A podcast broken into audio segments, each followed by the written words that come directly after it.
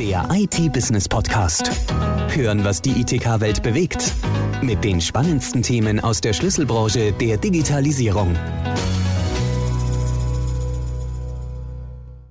Herzlich willkommen zum IT-Business-Podcast. Mein Name ist Klaus Linger. Dieses Mal geht es um das Thema Nachhaltigkeit, genauer gesagt um Kreislaufwirtschaft. Oder noch genauer gesagt um IT-Refurbishing. Mein Gesprächspartner ist dieses Mal Marco Kuhn, Leiter Vertrieb und Prokurist bei der Schweinfurter Firma BBNet, die sich schon seit vielen Jahren mit IT-Refurbishing beschäftigt. Herr Kuhn, schön, dass Sie dabei sind und herzlich willkommen zu unserem Podcast. Jetzt komme ich gleich zu meiner ersten Frage.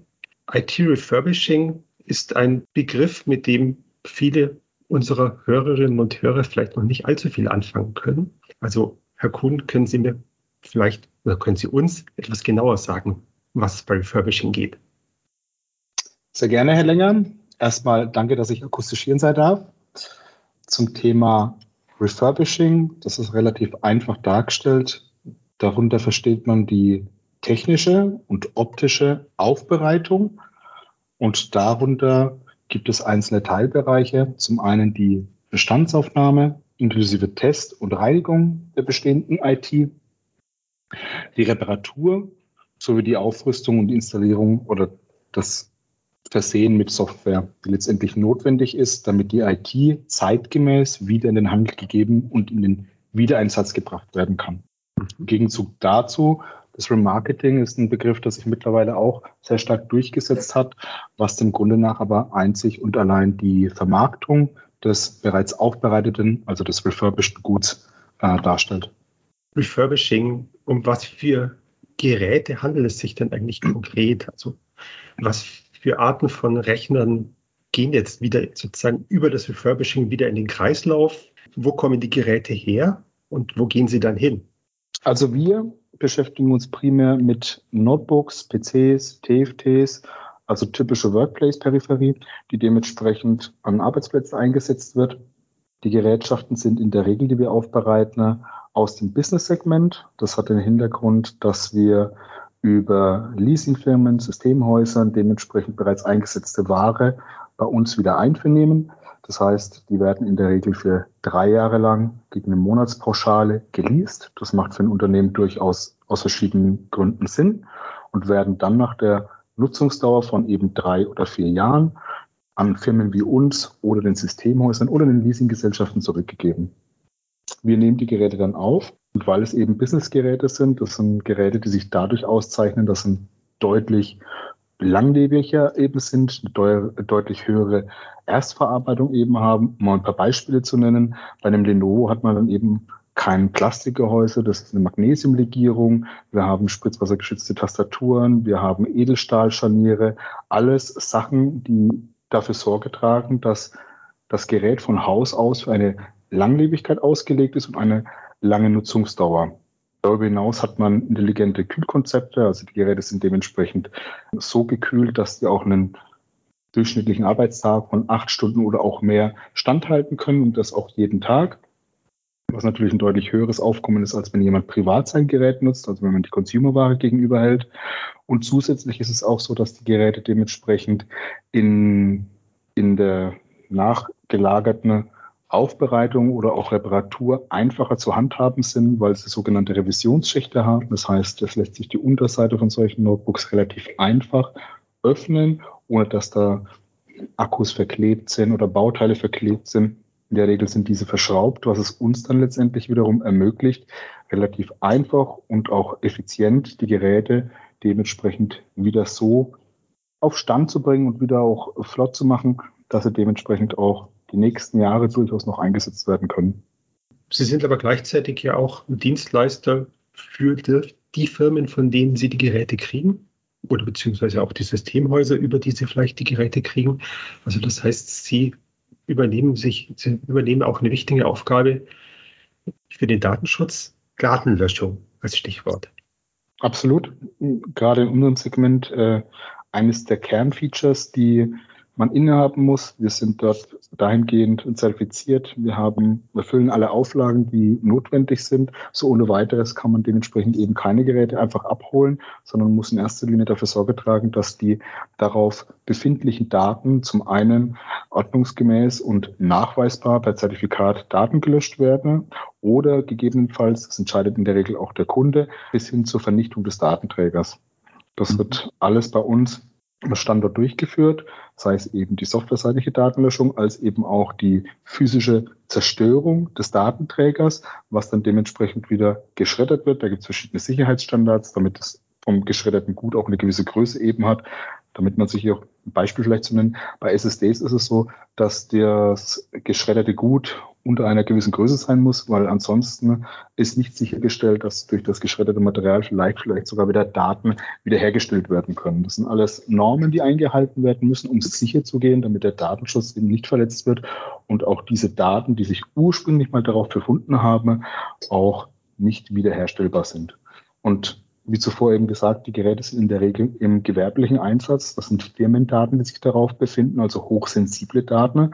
Und da ist es umso wichtiger, dass eine ordnungsgemäße Datenlöschung dementsprechend sichergestellt ist. Und neben der Datenlöschung befassen wir uns auch mit dem kompletten Logistiken, äh, logistischen System, also die Rückführung der Geräte bis einzelne Abholung am Arbeitsplatz selbst und Rückführung zu uns ins Werk wenn die Geräte wieder in den Verkauf gehen, dann kommen dir, kommen dir von Ihnen auch ein neues Betriebssystem verpasst. Also sozusagen ein frisches Windows, weil die vorher genutzten Betriebssystemkopien gehören ja teilweise den Firmen, sind auch teilweise dann Lizenzen, die gar nicht so ohne weiteres von Privatleuten verwendet werden können. Das ist richtig. Wir sind dementsprechend ein autorisierter Refurbisher. Wir haben einen Vertrag mit Microsoft. Das heißt, dass wir alle unsere Geräte, die wir wieder in den Handel reingeben, ähm, neu lizenzieren, bekommen alle ein komplett neues Windows 10 Betriebssystem inklusive Lizenz und Vorinstallation. Darüber hinaus attachen wir softwareseitig ein Virenschutzprogramm, dementsprechend ESET mit einer Jahreslizenz. Äh, äh, und alles, was man sonst für den ersten Start von so einem Gerät dementsprechend wieder braucht. Sie haben gesagt Windows 10. Jetzt haben wir mittlerweile Windows 11. Aber das ist ja gerade bei etwas älteren Geräten ein ziemlich heikles Thema, weil hier Microsoft bei der, der Hardware-Unterstützung die Zügel doch ziemlich angezogen hat. Wie sieht das denn bei Ihnen aus und ist das für Sie ein Problem?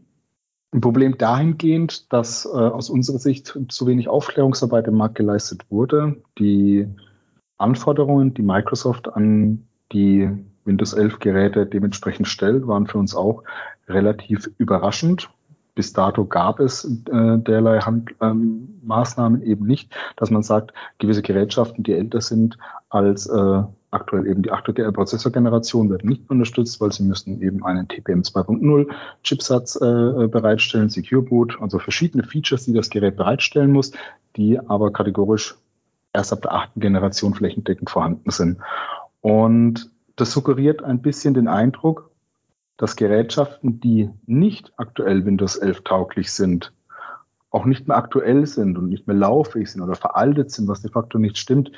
Windows 10 ist ein hervorragendes Betriebssystem, hat sich über Jahre etabliert, wird derzeit auch noch bis 2025 supported. Also man braucht sich da keine Sorgen drüber machen, dass man kein aktuelles Betriebssystem hat. Es erfolgt der Software-Support, Sicherheitslücken werden nach wie vor geschlossen. Und aus der Erfahrung heraus, wir haben mittlerweile äh, verschiedenste Betriebssysteme von Microsoft mitgemacht, ist es in der Regel so, dass selbst dieses Supportende bis 2025 tendenziell nochmal verlängert wird. Darüber hinaus ist es so, Stand heute würde das bedeuten, alle Geräte, die älter als drei Jahre sind, sind derzeit nicht Windows 11 ready, wenn man so schön sagt.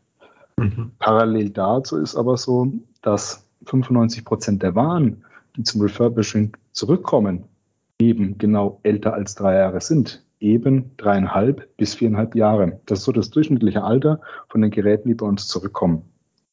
Somit ist der größte Teil der Gerätschaften, die refurbished werden, Stand heute nicht Windows 11 ready und wird sich auch erst tendenziell Ende 2022 verändern, weil dann die ersten Geräte kommen, die dann auch achte Generation sind. In der Zwischenzeit gehe ich stark davon aus, auch wenn das keine offizielle Aussage von seitens Microsoft ist, wird es Möglichkeiten geben, auch auf den anderen Geräten Windows 11 lauffähig zu bekommen. Da muss man einfach die Zeit ein bisschen für sich spielen lassen.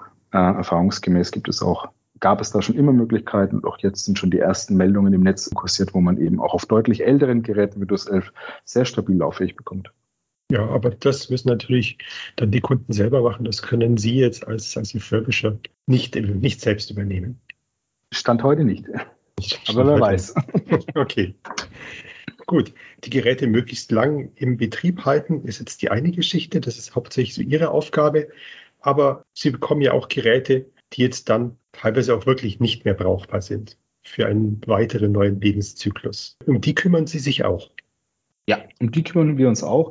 Wobei man an der Stelle sagen muss, unser höchstes Ziel ist tatsächlich die Wiederinverkehrbringung der Gerätschaften, also wirklich den Lebenszyklus verlängern.